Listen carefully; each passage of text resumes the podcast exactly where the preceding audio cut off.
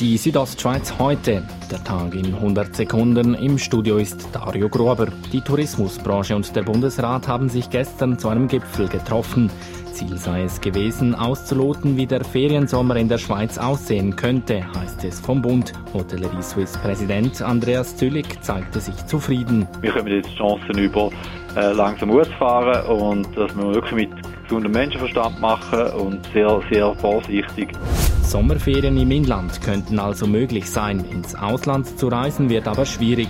Kein Wunder, registriert da der TCS auf seinen Campingplätzen schon Rekordreservationszahlen, auch in Graubünden. Wir stellen fest, dass es auch da eine extreme Zunahme gibt. Dies Dort haben wir eine Vervierfachung der Reservationen im Vergleich zu letztes Jahr. So Oliver Grützner vom TCS.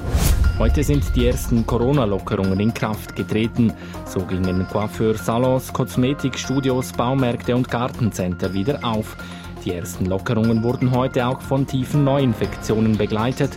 Das BAG meldete 103 Neuinfektionen. Daniel Koch vom BAG kündigte heute zudem eine weitere Lockerung an. Großeltern dürfen ihre Enkelkinder wieder umarmen. Vom Hüten der Kleinkinder rät das BAG aber weiter ab. Weil äh, diese kleinen Kinder ja irgendwie gebracht werden müssen, geholt werden müssen. Das führt zu einer Vermischung der Generationen. Das führt zu, dazu, dass dann die Großeltern wieder mit den Eltern näheren Kontakt haben. Weiter sagt Koch, dass das grüne Licht beim Enkelumarmen auch nur für Kinder unter 10 Jahren gelte. Die Südostschweiz heute, der Tag in 100 Sekunden, auch als Podcast erhältlich.